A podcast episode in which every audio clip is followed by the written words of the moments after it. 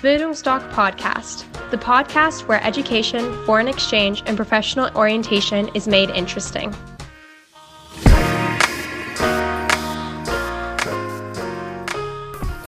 Bildungsdoc Podcast, the podcast where education, foreign exchange, and professional orientation is made interesting.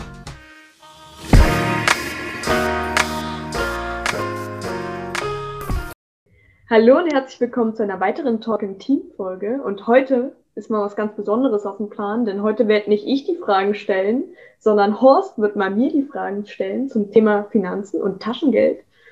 Und ja, ich würde sagen, dann darfst du eigentlich gleich anfangen, weil du hast ja heute die Hauptrolle als Moderator. Hallo Anja, endlich mal bin ich der Chef hier. Äh, ich begrüße dich ganz herzlich, natürlich alle Zuschauer und Zuhörer. Äh, unser Motto ist heute wie bekomme ich mehr Taschengeld? Denke ich mal, interessiert jeden, weil Geld wird immer gebraucht. Äh, aber ich möchte mal die ganze Sache etwas anders angehen. Und zum Schluss werdet ihr dann noch sehen, dass ihr alle eine Aufgabe habt, an eure Eltern heranzutreten und einen Termin zu legen. Weil unser Motto lautet ja, Ängste überwinden, Persönlichkeit entwickeln. So, und dass das perfekt reinpasst, werdet ihr dann gleich sehen. Äh, liebe Anja, da ich ja heute der Fragesteller bin, wie viel Taschengeld bekommst du? Also ich bekomme monatlich 20 Euro Taschengeld und dazu bekomme ich noch Essensgeld. Aber das darf ich halt wirklich nur für Essen ausgeben. Und das Taschengeld nimmst du für, für was? Das Taschengeld ist für alles. Das ist frei. Gut. Ich gucke hier ab und zu mal auf mein Blatt. Für die lieben Zuschauer und Zuhörer auch. Immer wenn ihr irgendwas vor euch habt, einen Termin oder sonst was, bereitet euch darauf vor und macht euch ein Blatt. Das ist oft euren Gegenüber fair, dass er sieht, ihr seid vorbereitet. Das vielleicht nebenbei. Äh, also, was du mit den 20 Euro machst, brauche ich jetzt nicht fragen. So viel ist es ja jetzt nicht. Hättest du gern mehr Taschengeld? Naja, ich würde sagen, es wäre nicht schlecht, noch ein bisschen mehr zu haben. Für was würdest du dann das mehr an Taschengeld ausgeben? Ach, ich muss sagen, dass ich gar nicht äh, so viel einkaufe, aber ich glaube, ich würde schon eine Verwendung finden für das Geld, was ich dann noch zusätzlich hätte. Du bist ein Mädchen. Äh, hast du deine Eltern daraufhin schon mal angesprochen? Erhöhung Taschengeld? Hm, nee, bisher noch nicht. Warum nicht? Ja, ich weiß nicht, ich hatte bisher noch nicht so den Bedarf. Ja, ich sag mal so, äh, bei dir vielleicht Bedarf, weil wir haben ja schon ein paar Talking-Team gemacht, da habe ich mich ja schon zu deiner Person geäußert, dass du eben von der Persönlichkeit etwas weiter bist. Aber äh, bei vielen kann ich mir auch gut vorstellen, ich merke das auch in Beratung, da ist auch eine gewisse Ängstlichkeit da, beziehungsweise, äh, du hast ja jetzt auch das Buch gelesen, Wege aus der Angst. Uh, unser Bewusstsein will immer alles in Balance haben. Also, dass die Gedanken alle sich schön zusammenfügen und dann verbrennen wir die wenigste Energie. Da haben wir so eine Art Wohlfühl. Ja, Oase will ich jetzt nicht sagen, aber dann fühlen wir uns wohl. Kennt ja jeder, wenn jemand äh, Probleme hat, dass man sagt, ich, ich habe einen Kopf nicht frei oder so. So, und über das Taschengeld sprechen, das ist eben auch für Schüler, da müssen sie sich Gedanken machen. So, und dann sagen die, ach, da verzichte ich lieber ein bisschen und wenn ich mal eine Sonderausgabe habe, gehe ich auch zu meinen Eltern, das geben die mir schon. Aber es wird eben kein Gespräch geführt. So, und bei den Eltern, die Eltern werden von sich aus nie das Thema Erhöhung Taschengeld ansprechen. Ausnahmen bestätigen die Regel, aber ganz einfach, äh, weil sie haben Kontrolle über alles und wenn sie die Kontrolle haben und euch eine fragen, bleibt das alles. Auch für die Eltern immer wenig Energie hier verbrauchen im Kopf, muss alles stimmig sein und dann fühlen die sich wohl. Und da wird eben über bestimmte Themen gesprochen. So, und äh, ich will euch heute mal dir und natürlich allen Zuschauern, Zuhörern äh, mal einen Plan an die Hand geben, was ihr auf alle Fälle ausprobieren solltet, weil eure Eltern euch danach mit völlig anderen Augen sehen. Äh, du fragst mal bitte deine Eltern, äh, können wir uns abends mal zusammensetzen? Ich möchte mit euch was besprechen. Garantiert kommt sofort, um was geht's denn? Weil ich muss Kontrolle haben. Ich brauche, um was geht's denn? Äh, das möchte ich dir jetzt nicht sagen, darum frage ich dich ja äh, oder euch. Wir wollen das, ich möchte das mit euch in Ruhe besprechen. So, und dann, das sind alles so psychologische Trigger. Ist nun mal so, die Erwachsenen, wir funktionieren alle so. Und dann sagen die, weil die Eltern wollen das loswerden. Sofort haben die Unruhe in ihrem Kopf, die wollen das loswerden. Mein, mein Kind will in Ruhe mit mir sprechen. Was ist da passiert? Da gehen alle möglichen schaurigen Bilder durch den Kopf heute Abend. Und dann sagst du, nee, ich muss mich noch vorbereiten. Übermorgen. Garantiert rennen eure Eltern zwei Tage rum und haben im Kopf nichts anderes. Was hat mein Kind? Bei Mädchen kann ich mir gut vorstellen, die ist schwanger. ja, aber es ist, es ist wirklich so. Deshalb sage ich auch, wenn ihr das, zieht das bitte mal so durch, weil eure Eltern dann euch mit anderen Augen sehen. Natürlich ist es auch ein Faktor des Alters. Du bist jetzt 18. Wenn man 16, 17, 18 ist, würde ich so ein Gespräch mal empfehlen. Mit 13, 14, da, da fehlt nur ganz einfach die Reife. Aber gerade 16, 17, 18, so und äh, dann, wie gesagt, zwei Tage später. Was passiert, habe ich gerade gesagt. Die Eltern, die werden auch in den zwei Tagen, werden die vielleicht immer wieder mal eine, eine Andeutung machen, sag, sag mal, um was geht's denn? Ich, ich muss jetzt mal wissen, was mit dir los ist. Das sind so, ja. Und äh, dann bitte eins, äh, bevor ihr, wenn ihr den Termin in zwei Tagen legt, bereitet euch vor. Vorschläge machen. Ja, also nie unvorbereitet kommen. Ich habe immer zu meinen zwei Söhnen gesagt, wenn ihr Probleme habt, ich bin immer für euch da. Aber kommt mir nicht ein einziges Mal, ohne dass ihr eine Lösung anbietet. Die sind fast nie gekommen. weil das ist ein anderes Denken.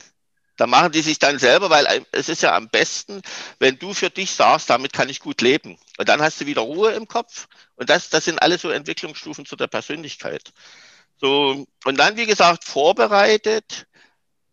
Ich will jetzt das mal, äh, ihr sollt, wie gesagt, Vorschläge machen, aber ich sage auch mal so, und wenn ihr nur, nur zwei Wörter habt, legt das A4-Blatt in eine Mappe und kommt zu euren Eltern mit der Mappe, setzt euch hin.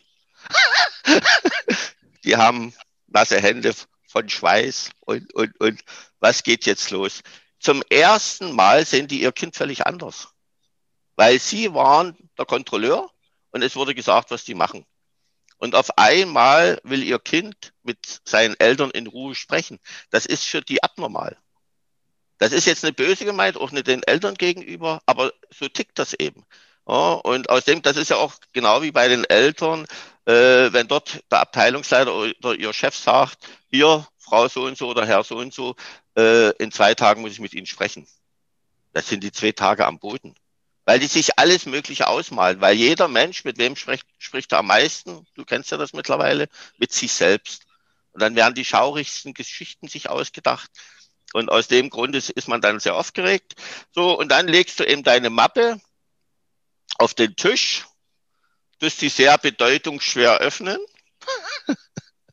und dann sagst, ich möchte mit euch über mein Taschengeld sprechen.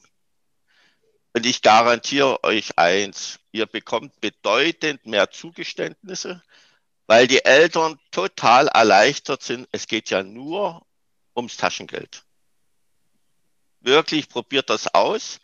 Und wenn die Eltern jetzt zuhören, na gut, dann haben sie die Anleitung, aber ich denke mal, die werden sich dann auch freuen und äh, dann zum und dann Vorschläge machen, wie man sich das denkt zukünftig mit dem Geld. Und ich würde euch einen Vorschlag machen, vielleicht noch eine Ergänzung. Solche Gespräche, ohne dass man die groß vorankündigt, kommen, wenn Schüler ein Jahr im Ausland waren. Ja, also wir haben Highschool-Schüler, die dann zurückkommen und wo Eltern und äh, die Schüler mich ansprechen und sagen, wir führen Gespräche mit unseren Eltern. Das gab es vorher nie.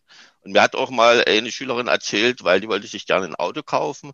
Die sagte, wir haben den ganzen Abend geredet übers Auto, über andere Sachen. Die sagte, das war ja vor dem Ausland ja undenkbar gewesen, weil auf einmal die Eltern ihr Kind äh, als Partner sehen. Ja, nie äh, als Freund oder Freundin, das sage ich auch immer.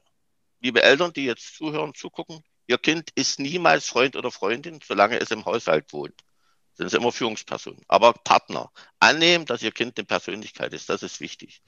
So, und was für Vorschläge kommen könnten, das muss jeder für sich entscheiden. Ich mache, ich sage mal am Beispiel vom Felix, meinen jüngsten Sohn, der jetzt auch schon über 30 ist. Aber äh, er hat bei mir gelebt. Ich war geschieden. Felix ist zu mir gezogen.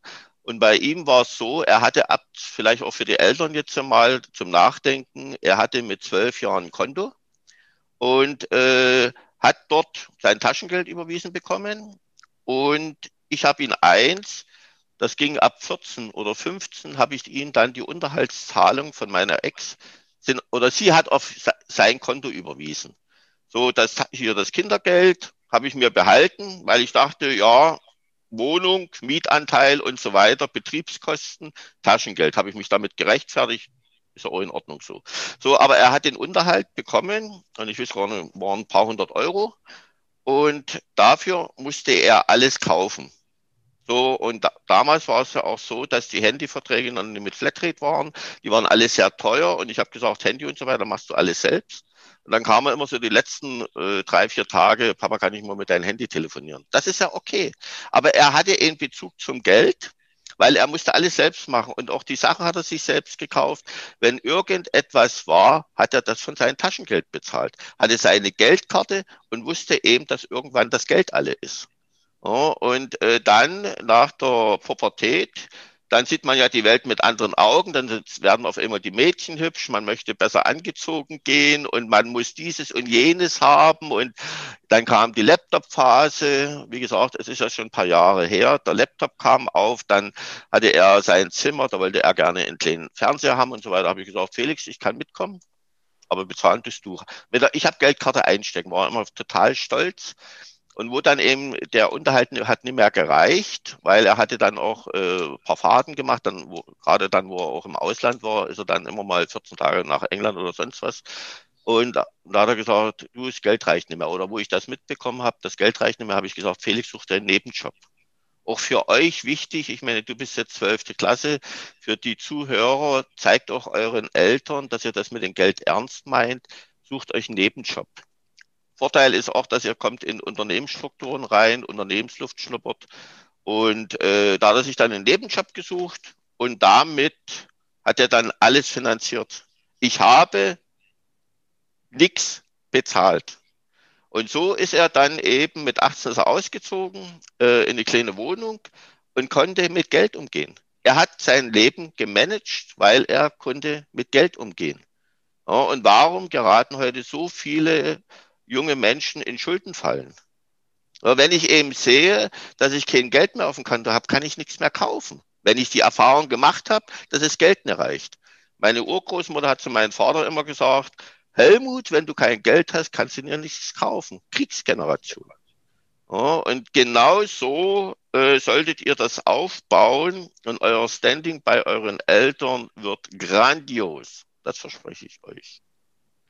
So, Anja, wie siehst du das? Also ich finde den Plan schon mal ganz cool. Ich werde ihn auch ausprobieren an meine Eltern.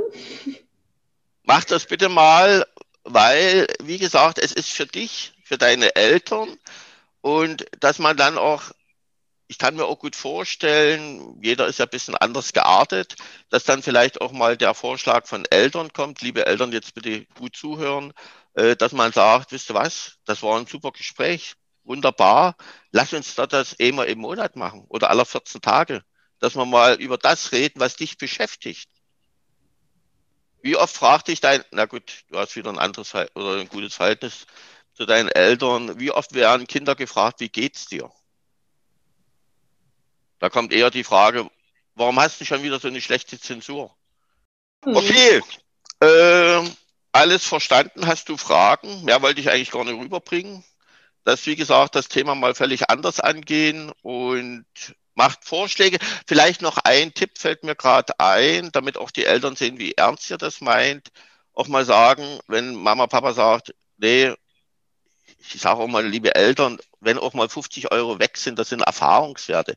Aber dass ihr vielleicht auch hingeht und sagt, ich führe am Anfang ein Kassenbuch. Also, dass ihr dennoch alles, was dagegen spricht, wegnehmt an Argumenten. Dass er sagt, ich mache ein Kassenbuch am Anfang, Eingaben, Ausgaben, weil dann werdet ihr auch mal sehen, das ist immer auch so, wenn, wenn ich im Kaufland einkaufen bin und dann stehen die Erwachsenen da und gucken auf ihren Einkaufszettel. Wieso kosten das so viel? Ja, und das sind, ihr müsst ganz einfach mit Geld umgehen können. Und äh, Eltern müssen auch wissen, dass ihr euch auf das Leben, wo ihr euch finanziell selbst managt, vorbereiten müssen. Und das ist, denke ich mal, dann eine gute Sache. Hast genau. du was gelernt, Anja? Auf jeden Fall. super, super. Also, liebe Zuhörer, liebe Zuschauer, ich bedanke mich ganz herzlich. Anja natürlich wieder bei dir und bis zum nächsten Talk in Team. Ja, dasselbe kommt auch von mir. Schaltet ein.